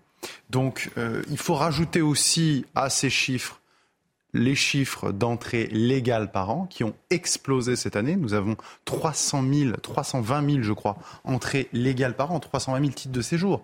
Et là, permettez-moi de souligner le deux poids deux mesures du discours, enfin le, double discours, pardon, de Gérald Darmanin, qui euh, montre les muscles, en particulier cet été, sur l'immigration, en disant on va être, on va être sévère, on va faire ce qu'il faut, etc. La réalité, c'est que l'immigration continue à augmenter. La réalité, c'est que nous avons chaque année, ça a été rappelé avant par Julien Audoul, mm. l'équivalent de la ville de Nantes qui entre en France et les Français ne sont pas consultés là-dessus. Donc il va falloir à un moment qu'on arrive à avancer sur ces sujets et qu'on écoute les Français qui sont majoritairement opposés à ça. Et pour terminer, vous parlez des métiers en tension et je voulais absolument revenir là-dessus. Parce que Est-ce que ça fera un appel d'air? C'est ce que dit Je, je pense qu'on raisonne à l'envers sur ce sujet et je, je voudrais vous expliquer pourquoi. Déjà, qu'est-ce que c'est un métier en tension? Un métier en tension, on comprend, c'est un métier dans lequel, par exemple, les restaurateurs, vous voyez, recrutent des cuisiniers, il y a des parfois des métiers en tension, des serveurs, etc. Mais la question doit être traitée, d'après moi, à l'endroit. Pourquoi ne recrutent-ils pas? Parce que, essentiellement, les charges patronales et les charges sociales empêchent ce type de recrutement. Nous avons des possibilités de recruter, mais si vous voulez, quelqu'un qui vient pour être payé euh, surtout à Paris, hein, parce que Paris, c'est pas le plus facile, entre 1400 et 1800 euros, euh, qui doit faire une heure, une heure et quart euh, de trajet aller, une heure, une heure et quart de trajet retour, et qui en plus, je vous dis, est pas bien payé, évidemment, on va faire venir une main-d'œuvre immigrée qui, elle, est prête peut-être à travailler dans de moins bonnes conditions, bah moi, excusez-moi, c'est pas le genre de société dans laquelle je veux. Il faut d'abord commencer par baisser les charges, il faut d'abord euh, baisser les impôts et faire en sorte que ces gens puissent embaucher et surtout être embauchés à des salaires dignes. Donc ça, c'est les salaires et rendre les Ça, métiers pas la attractifs. réalité de la vie, ça. C'est pas ça, faux. c'est que dans les métiers en tension, quand on avait fait notre, notre dossier au FIGMA sur, euh, sur l'immigration, on avait regardé, par exemple, sur les restaurateurs. On a tous vu euh, qui travaillaient euh, dans les cuisines euh, des restaurants parisiens, notamment. Vous savez combien il y a de chefs, de serveurs, enfin de gens qui travaillent dans le métier de la restauration qui sont inscrits à. Pôle emploi? Plus de 100 000. Oui, donc il 800 faudrait. 000. il- il- mais Donc euh, le problème, c'est non seulement, les- je suis toujours- je suis d'accord, les charges sont toujours un problème et le, le coût du travail est toujours un problème en France. Nathan Et le problème aussi, c'est ces gens qui font un choix rationnel en restant au chômage plutôt que d'être mal payés. Nathan Devers, la conclusion sur ce sujet. Je pense qu'avec le projet de loi immigration, nous rentrons dans ce que je pourrais appeler la deuxième phase structurelle du macronisme. Le macronisme, c'était le et en même temps. C'était l'idée de dépasser les antagonismes en trouvant, politique, en trouvant un dénominateur commun entre eux. Donc, c'est-à-dire en 2017, c'était pas très compliqué de voir qu'entre l'UMP euh, et euh, une, pa- enfin, une grande partie de l'UMP et une grande partie du PS, en fait, il n'y avait pas de différence et qu'ils pouvaient s'entendre sur tout. La réforme des retraites aujourd'hui est un signe de ce et en même temps, ce que j'appellerais première manière. C'est-à-dire, en gros, vous avez Monsieur Dussopt, euh, des gens de LR ou qui étaient anciennement euh, LR et euh, qui sont tous globalement d'accord pour dire il faut faire ça. Et là, à mon avis, nous rentrons dans le et en même temps deuxième manière, où le grand antagonisme politique qui va définir la France de demain, c'est plus tellement PSUMP, tout ça c'est assez ringard, c'est notamment sur l'immigration, c'est disons progressiste, nationaliste. Et donc des gens qui sont viscéralement hostiles à l'immigration et euh, d'autres qui sont immigrationnistes. Ce qui est très intéressant, c'est de voir que le macronisme n'existe que comme ça, en diluant les antagonismes et en essayant de trouver, par des petites négociations, des réductions des conflits pour faire en sorte que les gens soient d'accord. Et donc là, ils essayent, sur cette loi de l'immigration, de réconcilier tout le monde. C'est très significatif de voir que M. Odoul, quand il dit qu'il n'aime pas cette loi, il dit que c'est une loi de communication. Le Rassemblement national, normalement, on pourrait s'attendre à ce qu'ils disent de la part d'un gouvernement progressiste, ils disent on n'aime pas cette loi parce que c'est une vilaine loi immigrationniste qui est pour l'immigration. Ils disent non, non, c'est juste de la com.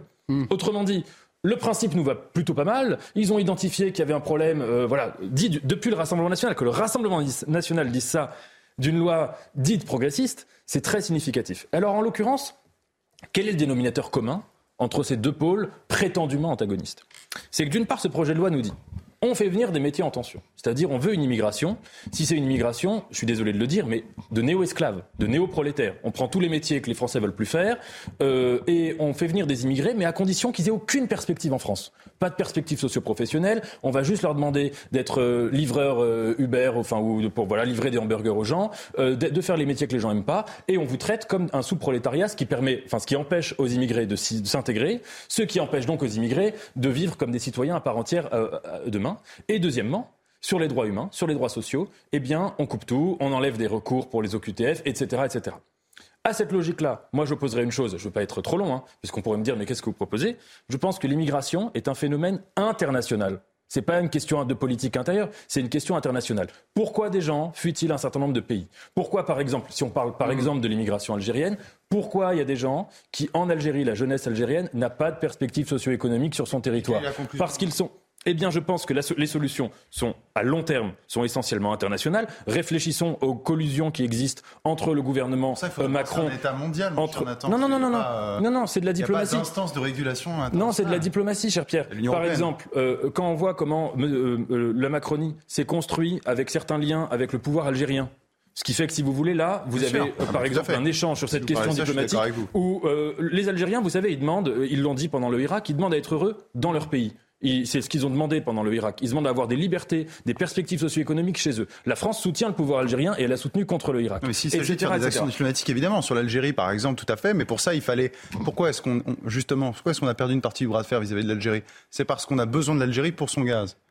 C'est ça le sujet. Donc, si on veut engager le rapport de force, il faut le faire franchement. Aujourd'hui, on- c'est pas vraiment à l'ordre du jour. Il y a eu, semble-t-il, pendant six mois, un an, un peu un bras de fer, mais Gérald Darmanin l'a finalement Oui, puis- bien enterré. puis- si Allez. vous voulez nous dire que le sujet est diplomatique, Écoutez, je pense qu'on sera, on sera d'accord avec vous. Et moi, face à cela, que... juste ce que j'oppose, moi, c'est quand même une vision où on fait venir des immigrés pour leur proposer la même perspective socio-économique qu'aux Français. Vous, vous, vous pas une le, volet, le, volet, diplomatique nécessaire, comme oui. disait euh, Pierre Gentillet, aussi dans cette problématique. Euh, et, le, et, le, volet diplomatique est majeur, évidemment.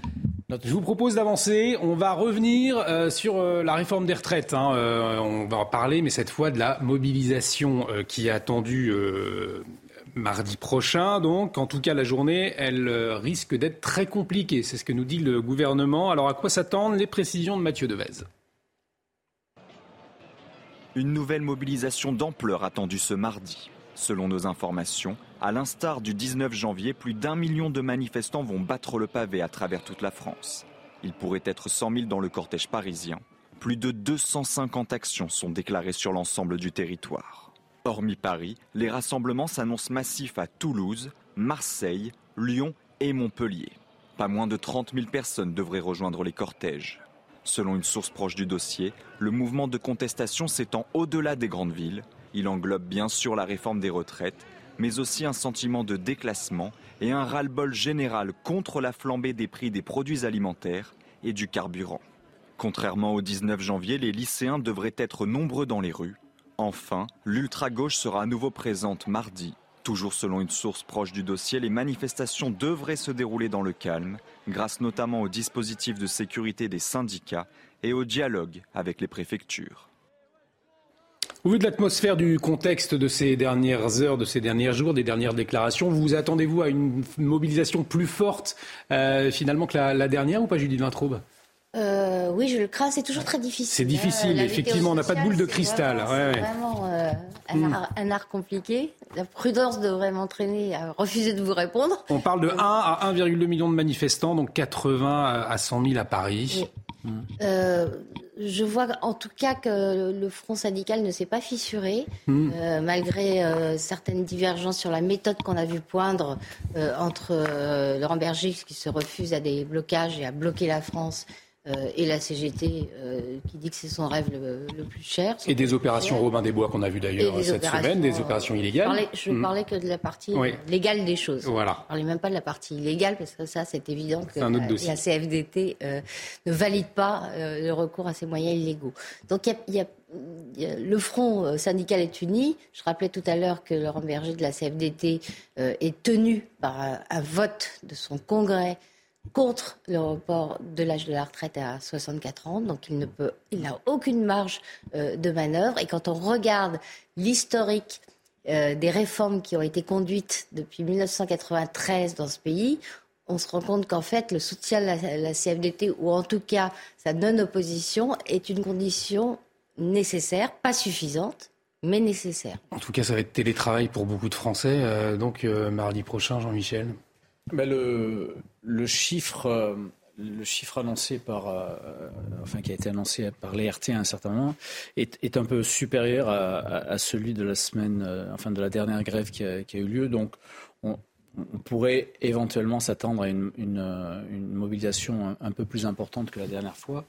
Euh, moi, ce qui, euh, est hum, frappant, c'est que les, les, lycéens maintenant viennent dans la manifestation, et ça, c'est toujours euh, c'est toujours une, une problématique qu'on ne maîtrise pas. Quoi. On ne sait pas quand est-ce que quand, quand est-ce qu'ils viennent. Enfin, on sait quand est-ce qu'ils viennent, mais on ne sait pas quand est-ce qu'ils qu repartiront. De, Et puis on ne sait pas ce qui peut se produire.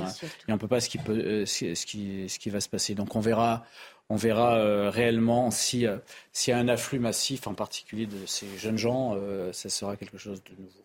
Pierre Gentillet.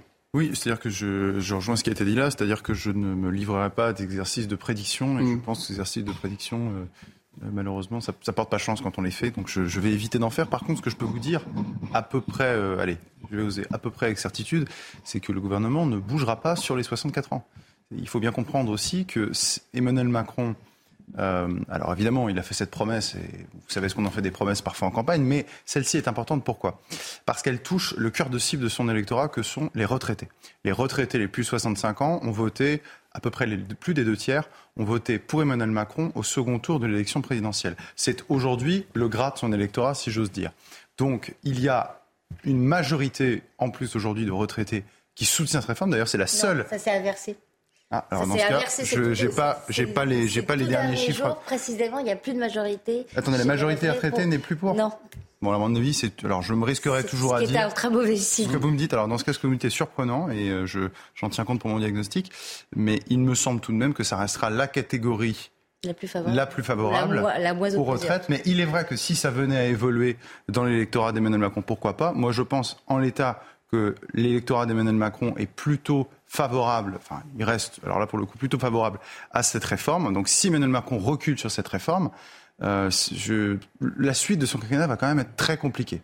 Et peut-être un dernier mot, Nathan Devers. Je ne sais pas si ça a été le cas pour vous, mais moi, il m'est arrivé de, croiser pas mal de gens, finalement, je ne dirais pas euh, qui s'en fichent, mais euh, euh, qui ne sont pas plus intéressés que ça par le sujet. Si on leur demande, ils diront plutôt naturellement non, je, suis contre. Mais au fond, on sent qu'il y a d'autres priorités aussi euh, euh, aujourd'hui pour les Français. Est-ce qu'il y a aussi, elle est, là, cette France, pour qui cette réforme des retraites est là, mais n'a pas plus d'importance que ça aujourd'hui, parce qu'il y a d'autres choses plus urgentes à gérer.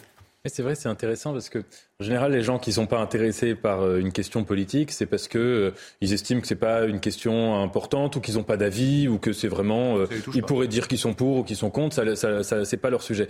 Il me semble que là, en effet, et je suis, je suis assez d'accord avec la manière dont vous présentez les choses, c'est pas ce qui se joue pour les, les indifférents. C'est pas qu'ils sont indifférents c'est qu'ils estiment que le contexte politique, en dehors de cette réforme, était déjà un calendrier suffisamment complexe. Entre la guerre en Ukraine, entre l'inflation, entre le, les sujets énergétiques, et qu'on n'avait pas besoin de venir rajouter cette guerre, cette, cette, cette, guerre des retraites, j'ai failli dire cette réforme des retraites, euh, euh, parce que euh, on avait déjà suffisamment de sujets sur la table. Et là, en effet, c'est intéressant. Euh, le, le, rapport du Conseil d'orientation des retraites nous parle d'un risque de déficit à horizon quand même lointain.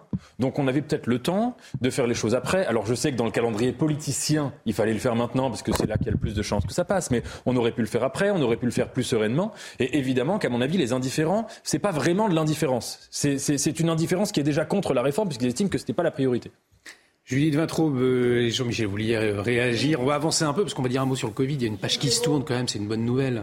Euh, le risque de déficit n'est pas si lointain euh, que ça, hein, c'est 2030. Oui. Et par ailleurs, dans le même rapport, euh, vous avez aussi la quasi-certitude que si rien n'est fait, le taux de remplacement, c'est-à-dire ce qu'on va toucher par rapport à son salaire, va tomber euh, à euh, à peine 34-40%. Euh, hein. C'est la, la, la fourchette que donne le corps, ce qui veut dire que ça va faire des retraites misérables. Alors, je sais bien qu'aujourd'hui, le niveau de vie des retraités est plutôt meilleur que celui des autres catégories. Je vous rassure, ça ne va pas durer. Allez, juste un, un, dernier mot, Jean-Michel. Oui, le, le, fait de dire que, euh, alors c'est pas juste Nathan qui le dit, mais on l'entend dans la rue, etc., que c'est pas le moment, que c'était pas le moment de faire cette réforme, etc. Et de l'autre côté, le fait de dire sur la, la réforme sur l'immigration que que c'est une que c'est une com et qu'il n'y a rien dedans. Vous voyez, à, un certain moment, on rejette un peu les uns après les autres toutes les réformes qu'on est en train de faire pour pour les mettre à demain. Et, et c'est pas le rôle d'un gouvernement ou d'un ou d'un président de la République. Le rôle d'un d'un politique, c'est de se projeter, de projeter le pays et de faire en sorte que le pays, dans son, avenir, euh, il a un véritable destin et que, en particulier, ses comptes soient, soient, soient établis euh, pour qu'il puisse encore payer la retraite dans quelques temps. Ça, c'est vrai. Je retire mon argument. Il, était Allez, il y a une, une, page qui se tourne, en tout cas, une page qui va se tourner dans la lutte contre l'épidémie de Covid-19. Je vous propose d'en dire un mot.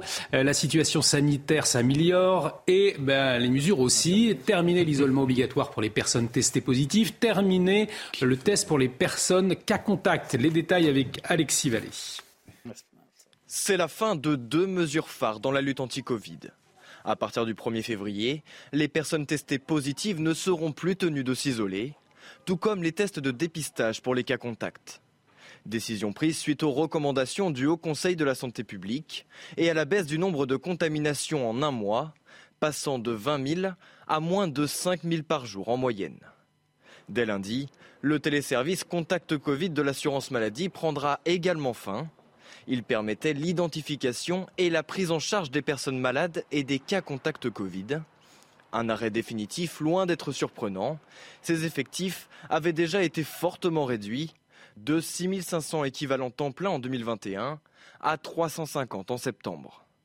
Certaines mesures restent encore d'actualité, comme les contrôles imposés en France aux voyageurs provenant de Chine, prolongés jusqu'au 15 février au vu de l'évolution sanitaire.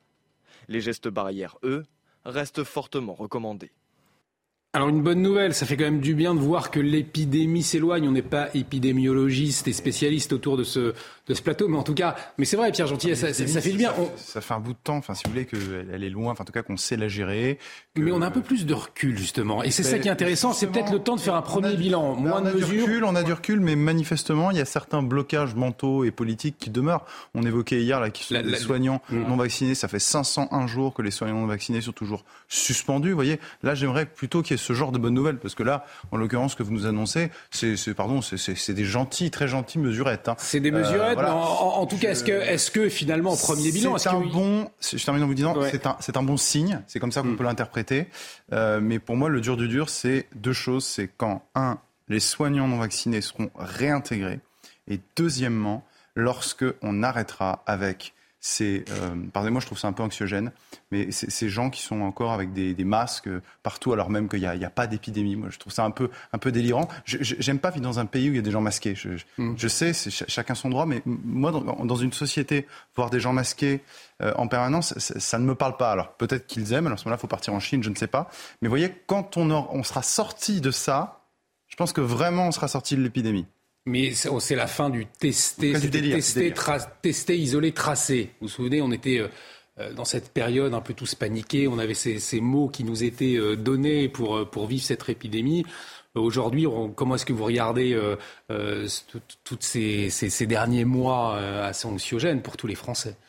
Bah, D'autant plus anxiogène que quand on, on regarde quand on rapporte le, le, caractère contraignant des, des, mesures prises par les pays. Je mets, je mets à part les, pays euh, zéro Covid qui ont verrouillé euh, leur population avec les désastres qu'on a vus, euh, notamment en Chine. on s'aperçoit que le rapport entre la sévérité des mesures et le nombre de morts est loin d'être convaincant. La France se distingue par des mesures plutôt très contraignantes par rapport à son groupe de pays. Euh, à un domaine près, une exception près, c'est les écoles. On a vraiment fait des efforts par rapport à l'Allemagne, par exemple, pour garder les écoles ouvertes euh, beaucoup plus. Mais euh, rapporté au nombre de morts, on ne peut pas dire que la, la, contrainte est particulièrement payée en France. Et je ne parle même pas de la Suède, où les contraintes étaient beaucoup plus légères et qui a un nombre d'essais proportionnellement à sa population euh, sensiblement équivalent au nôtre. Nathan Dever, qu'est-ce qu'on a perdu avec ce Covid? Je me faisais la réflexion justement ce matin, je ne fais plus la bise quand j'arrive au travail ou même quand je rencontre des gens que je connais un peu moins avant le Covid. Souvenez-vous, on, se, la main ou pas? on se faisait la bise. Je serre, euh, alors moi je, je, serre la main, mais voilà, il y a, il y a quand même des, il y aura eu un impact euh, sur nos sociétés. Et quand, quand Albert Camus a écrit La peste et UNESCO Rhinocéros, euh, beaucoup de gens, notamment les Sartriens, qui ont estimé que ces livres étaient incorrects parce qu'on ne pouvait pas faire une comparaison entre une épidémie, euh, une maladie qui se répandait et une maladie politique comme le totalitarisme. Ça ne se répandait pas de la même manière, le biologique et le politique dans une société. Il me semble que les historiens, quand ils raconteront toute cette affaire, de cette, ils diront qu'en fait, il y a eu deux épidémies de coronavirus. Il y a eu l'épidémie dont tout le monde a parlé en permanence, la maladie qui se répandait, les cas contacts, les virus, etc.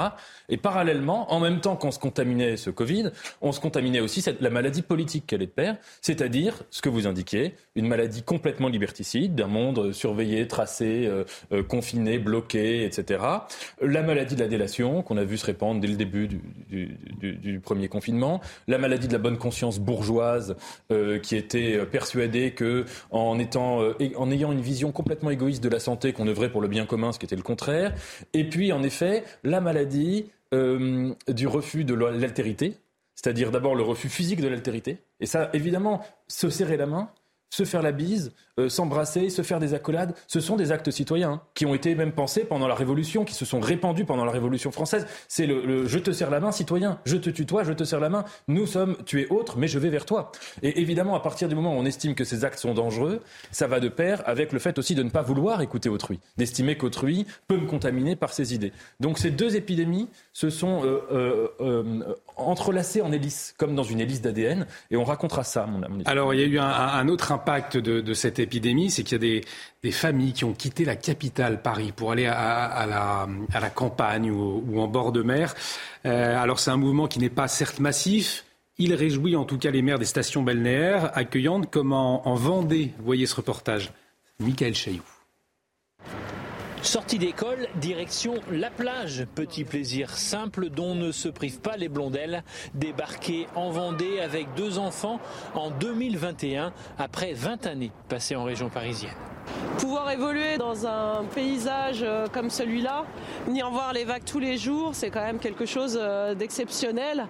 Et on voulait le faire pendant qu'ils étaient encore euh, suffisamment petits Quelques kilomètres plus au nord, Saint-Gilles-Croix-de-Vie, joli petit port de pêche avec école du primaire au lycée. Entre 150 et 200 nouvelles familles avec enfants arrivent chaque année depuis trois ans. Un plus dans une ville où la moitié des maisons sont des résidences secondaires. On a plutôt tendance sur la côte à fermer des classes qu'à en ouvrir. Et donc là, bah, effectivement, c'est des gens qui sont arrivés, euh, qui nous ont apporté un dynamisme dans nos écoles, mais pour les enfants, mais les parents ont intégré souvent euh, des associations. Euh, voilà, ils s'intègrent dans la vie locale et c'est des gens qui restent ici. Audrey a fui la région parisienne l'été dernier pour faire profiter ses deux enfants de l'air marin de Saint-Gilles. Le couple a conservé son job parisien à quasi 100% en télétravail. Ça a été le critère primordial, c'est-à-dire qu'il fallait qu'on puisse télétravailler, donc sans la fibre, c'était pas possible. Saint-Gilles nous a permis de trouver un logement fibré. Derrière le grand air et les embruns, tout n'est pas rose. Il y a un gros point noir, le logement, pas assez de maisons et souvent très cher. La communauté de communes de Saint-Gilles a investi 7 millions d'euros jusqu'en 2024 pour aider les familles qui vivent à l'année à se loger. Et là encore, Jean-Michel Fauvergue, une conséquence de cette période de crise sanitaire, le télétravail qui s'est développé, ça a complètement chamboulé euh, euh, la vie au travail. Et, et, on le voit, des familles qui se sont dit, bah, maintenant je vais partir à la campagne plutôt que de rester à Paris. Conséquence, des écoles qui ouvrent dans des, dans des communes où il y avait plus presque personne, et puis Paris, euh, des écoles qui, qui se vident et qui ferment. Tout à fait. Euh, moi, j'ai écouté notamment avec, euh, avec ravissement mm. et intérêt. je pense que surtout, l'évolution, ce que nous a apporté le Covid et l'évolution que nous a apporté le Covid, c'est ça. C'est essentiellement ça. C'est-à-dire que on a vu des, des, mouvements.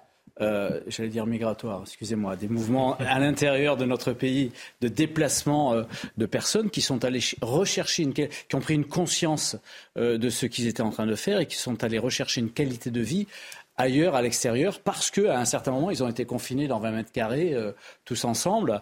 Euh, il y a certains qui sont allés faire des, faire des fromages en Ardèche, d'autres qui sont allés sur le, sur le, en, bord de plage. Effectivement, euh, le, le, télétravail a aidé, mais il y a surtout une autre conscience. Et puis, il y a peut-être aussi quelque chose euh, d'important qui s'est passé aussi et qui, euh, qui, qui, en ce moment, rebondit sur l'actualité, en particulier la réforme des retraites, c'est que euh, le travail est perçu différemment. Mmh. La notion travail, la valeur travail est sans doute perçue différemment. Et ça, ça joue beaucoup euh, dans, dans, dans, dans, toutes les manifestations actuelles. Conséquence de cette crise sanitaire aussi, justement, la perception du, du travail qui a évolué? Oui, alors moi je trouve que voilà, pour, le, pour le coup, je veux dire qu'il y a peut-être un aspect positif que je retiens à cette crise, c'est effectivement euh, le télétravail. Alors, il y a des limites au télétravail, il ne faut pas que tout prenne place sous la forme de télétravail. Déjà, un, rappelons que tout le monde ne peut pas être en télétravail. Mais pour les gens qui travaillaient essentiellement dans, les villes, dans les grandes villes, c'est vrai que la découverte du télétravail et euh, cet exercice forcé pour toutes les entreprises de se mettre en télétravail, ben, peut-être, peut-être, je le dis, a peut-être été une bonne chose.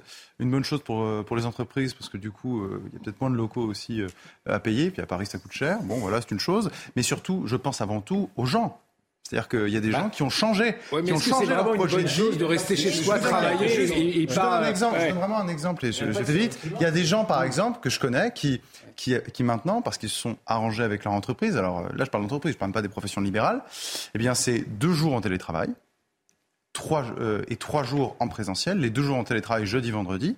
Et euh, ils vont euh, dans une, une, petite maison euh, charmante en province. Et, et, la qualité de vie est tout autre. Ça, ça c'est un des aspects peut-être bénéfiques. 23h30, 23h30, on va retrouver Isabelle Piboulot tout de suite pour le rappel des titres.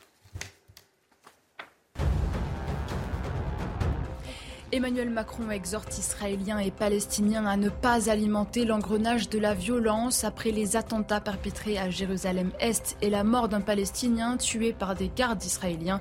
Le président français s'est entretenu par téléphone avec Benjamin Netanyahou. Hier, le Premier ministre israélien avait promis une réponse forte aux précédentes attaques. En Tunisie, l'opposition appelle à former un front uni politique et syndical pour faire partir le président Kaïs Sayed.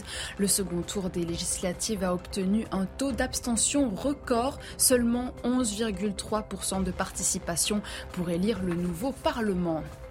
Et puis en football, la 20e journée de Ligue 1 s'achève avec au score un partout pour le PSG et Reims. Neymar ouvre le score, mais les Parisiens retombent dans leur travers avec l'expulsion de Marco Verratti. En fin de rencontre, Folarine Balogun permet à son équipe d'arracher le point du match nul. De, peu de gens. Merci beaucoup euh, Isabelle, Isabelle Piboulon. On vous souhaite une très bonne soirée. On retrouvera à minuit Mickaël Dorian pour euh, le rappel des titres. On va parler cinéma dans un instant avec le film Vaincre euh, ou Mourir hein, qui, suscite la polémique. Alors est-ce que c'est une polémique pour rien Vous me direz ce que vous en pensez. Mais peut-être un dernier mot intéressant, cette, discussion sur les conséquences de la, crise Covid et notamment ces mutations au travail, ces mutations de, familles qui quittent Paris pour aller à, à, la campagne. On parlait du télétravail un bienfait pour Judith Vintraud, pour Pierre Gentillet. Euh, Nathan Dever, il y a quand même Mais ce j'ai pas dit pourquoi. Ah oui, je l'ai dit pendant la Vous pause. l'avez dit pendant la pause. Oui, c'est tellement... Alors dites-le pour les téléspectateurs. Parce que je trouve que ça a permis de d'autonomiser, de responsabilité, responsabiliser davantage euh, les gens, qu'ils soient en télétravail ou qu'ils soient au travail euh, en présentiel. D'ailleurs, on a compris que ce qui comptait, c'était le travail fourni et pas les horaires fournis. Et je trouve ça euh, parfait. Tout ce qui va dans le sens euh, de l'assouplissement euh, et de, de, de, la reconquête de, de son temps et de l'organisation de son temps est très bénéfique dans un pays qui se singularise par son attachement aux vieilles formes de travail avec euh, horaires encadrés.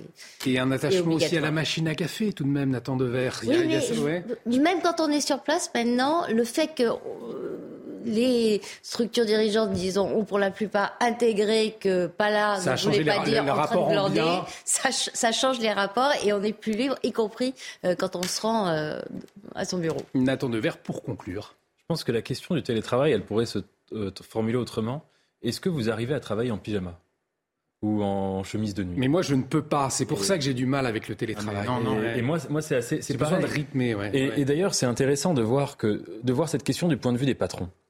Euh, les patrons avec lesquels, enfin, qui, qui ont pu s'exprimer sur le travail et puis qu'on peut connaître à droite à gauche, avec qui on peut discuter. C'est vrai qu'au début, ils étaient très très dubitatifs parce qu'ils se disaient en fait, euh, ça va être le canapé, ça va être la série à côté, euh, des pop-corn et puis les gens ne vont pas travailler, ça va être la paresse. Et c'est vrai que le temps passant, on a vu quand même le discours du patronat, je suis un peu caricatural en disant cela, mais on a vu quand même dans beaucoup d'entreprises le discours des patrons changer de nature, valoriser le télétravail. Et parce qu'évidemment, en fait, ça a eu comme conséquence inverse, c'est pas le pyjama qui a contaminé le bureau. C'est le bureau, bureau, qui est rentré dans l'espace du pyjama, et c'est-à-dire oui, qu'à oui. partir du moment où vous faites plus la distinction entre l'endroit où vous travaillez et l'endroit où vous faites n'importe quoi, où vous vous reposez, et eh ben en fait vous travaillez tout le temps. Vous avez qu'il faut que ce soit. C'est pour ça que je disais c'est bien le télétravail avec limite, parce que je pense que le tout télétravail. Ouais tout est une histoire de, de proportion. Je pense qu'effectivement, le fait de mettre un ou deux jours de télétravail pour les métiers où c'est possible, c'est une bonne chose. Par contre, le tout télétravail, je suis d'accord avec vous. Je pense que ça ne peut pas fonctionner parce qu'effectivement, il y a un double problème. Déjà, un problème de sociabilité, je pense, dont on a besoin. Et puis, un deuxième problème, effectivement, euh, c'est qu'à un moment, et c'est une critique euh, marxiste hein, qu'on entend et que je, je fais volontiers euh, mienne pour le coup, c'est que le euh, l'entreprise va entrer véritablement dans votre lieu, dans votre espace. Et, et, alors, il y en a qui arrivent à se mettre une pièce. Une oui, pièce oui. dédiée véritablement au travail, ouais. mais euh, quand vous êtes à Paris ou dans des oui. grandes villes, euh, c'est un peu plus compliqué quand vous êtes en province. Donc oui, c'est une bonne chose, euh, le travail, télétravail, je le pense, mais sous les réserves que vous avez mentionnées. Et en tout cas, le pyjama n'est pas arrivé euh, autour de ce plateau parce que vous êtes tous, les cas, très élégants bientôt, ce soir. Bientôt, bientôt, bientôt, bientôt. Écoutez, ce serait peut-être irrespectueux pour nos chers téléspectateurs. Non, Allez, on, on, va parler de, de, cinéma à présent avec le film Vaincre ou mourir. C'est la toute première production du Puy du Fou. Il est sorti mercredi dernier en salle. Alors ce premier film se penche sur une figure majeure des guerres de Vendée, c'est François Athanase Charrette de la Contrie, dit Charrette. Alors un projet euh, présenté comme un documentaire d'inspiration historique, mais qui n'a pas du tout plu à une certaine presse de gauche, notamment euh, Libé. Libé qui en a fait ça une, on va le voir à l'antenne, le puits euh, du fourbe. Alors Libé qui dénonce du soft power réactionnaire. Alors Nicolas de Villiers à la tête du projet de ce film est, est revenu sur cette critique sur le plateau de Pascal Pro. Écoutez-le. Vous savez, c'est un journal qui a, quelques milliers d'abonnés. Donc c'est normal de s'accrocher à un succès. C'est une bonne stratégie, qui est le succès du Puy du Fou, pour essayer de vendre du, papier. D'ailleurs, je sais qu'ils ont beaucoup bien vendu hier. Donc c'est une excellente stratégie. Les gens qui écrivent ces articles, mais c'est un groupuscule journalistique, ils sont très peu nombreux. Mm. C'est des gens pour qui la révolution ne semble pas terminée. Mais c'était il y a 230 ans. Il faut qu'on fasse la paix avec notre histoire. On raconte une épopée française. Et quand on fait un, quand Besson fait un film sur Jeanne d'Arc, personne lui dit ah, vous êtes un royaliste parce que Jeanne d'Arc a remis le roi sur le trône. C'est ridicule. On peut vous appelez De Villiers. Bah, je m'appelle De Villiers. Vous appelez De Villiers, donc je chante la Marseillaise, j'embrasse le drapeau tricolore, et c'est ça la France. On peut aimer Charrette et, aimer Clémenceau. Alors moi je vais vous dire, les producteurs, les distributeurs, tous les gens que j'ai rencontrés dans le cinéma français euh, nous ont accueillis de façon très bienveillante. Hein, faut pas dire ça. Non, non, ça vraiment. Et de même les exploitants de ça, les directeurs de cinéma. Mais je suis sûr que le public va vous suivre. Évidemment, le public va vous suivre. On est très bien accueillis. C'est juste que là, c'est un peu spectaculaire de voir la une de Libé. Alors on se dit qu'il y a des gens qui critiquent le film. Mais en fait, moi je trouve ça formidable que euh, le film euh, suscite au moins un intérêt de la part de gens qui pensent qu'on est encore il y a 230 ans. Pourquoi, euh, selon vous, ce film dérange autant une, certaine presse? C'est quoi? C'est parce que c'est une sorte d'ovni qui arrive dans un, univers un peu, un entre-soi, et qui n'a pas l'habitude de ces, de, ces productions ou de ces thèmes, Julie Vintraube Parce que cette gauche-là a déjà perdu le peuple, elle ne peut pas perdre son monopole culturel. Hmm. Or, elle continue euh, d'en jouir, notamment dans euh, le service public de, l'audiovisuel, dans euh, le cinéma subventionné. Je vous invite à lire les pages que Roselyne Bachelot consacre dans son livre à cette excession française qui fait qu'on finance un cinéma d'entre-soi qui méprise les goûts du public et qui permet à des, acteurs d'en vivre plus grassement que ceux du, les acteurs du cinéma indépendant euh, américain. On, est vraiment là euh, au cœur du, petit système auquel il ne reste plus que ça.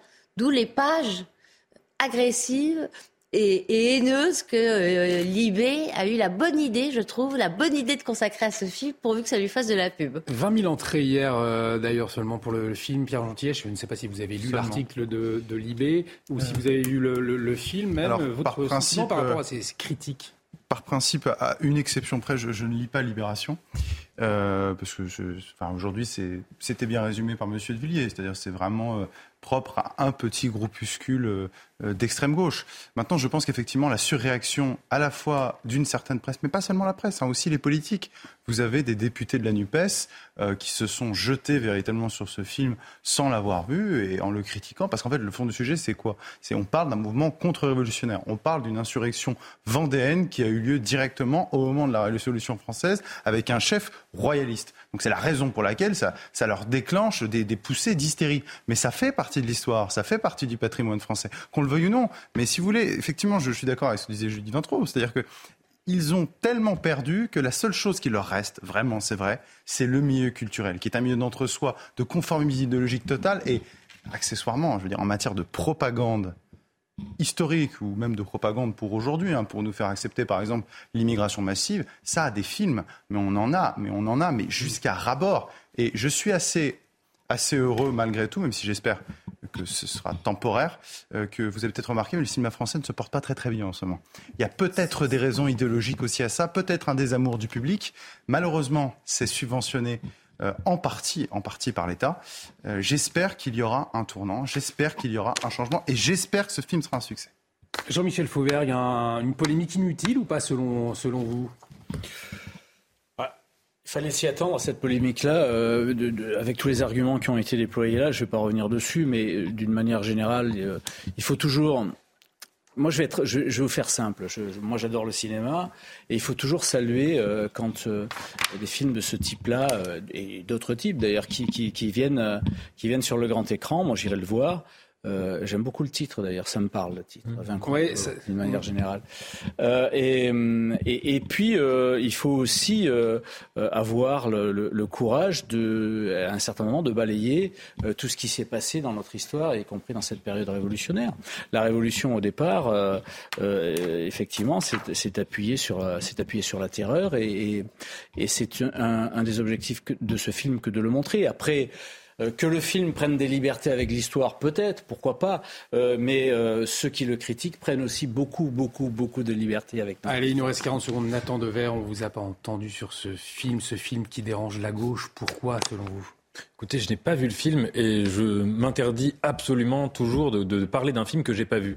Mais il me semble que sur la je, je, tâcherai de le voir, mais que sur la Révolution française et particulièrement sur cette période de la Révolution, ce qu'il faut faire, c'est vraiment ce que faisait Victor Hugo dans 93, c'est d'essayer d'avoir tous les points de vue de faire une œuvre polyphonique, chorale, qui montre à la fois ce qui se passe dans la tête du contre-révolutionnaire, pourquoi il a peur de la révolution, pourquoi il voit la révolution comme un moment de nuit, et évidemment ce qui se passe dans la tête des révolutionnaires. Alors est-ce que ce film le fait ou pas? Je, je, je, je, le verrai, mais je le verrai en ayant en tête ce critère-là. Et on en reparlera peut-être à, cette occasion. En tout cas, un grand merci à tous les quatre. Merci Jean-Michel Fauvergue, merci Nathan Dever, merci Pierre Jean Julie de Vintraud, merci beaucoup. L'actualité continue sur CNews, c'est l'édition de la nuit euh, à minuit, ce sera avec Mickaël Dorian. Vous pouvez revoir cette émission sur notre site www.cnews.fr. Excellente soirée sur notre antenne, à très vite.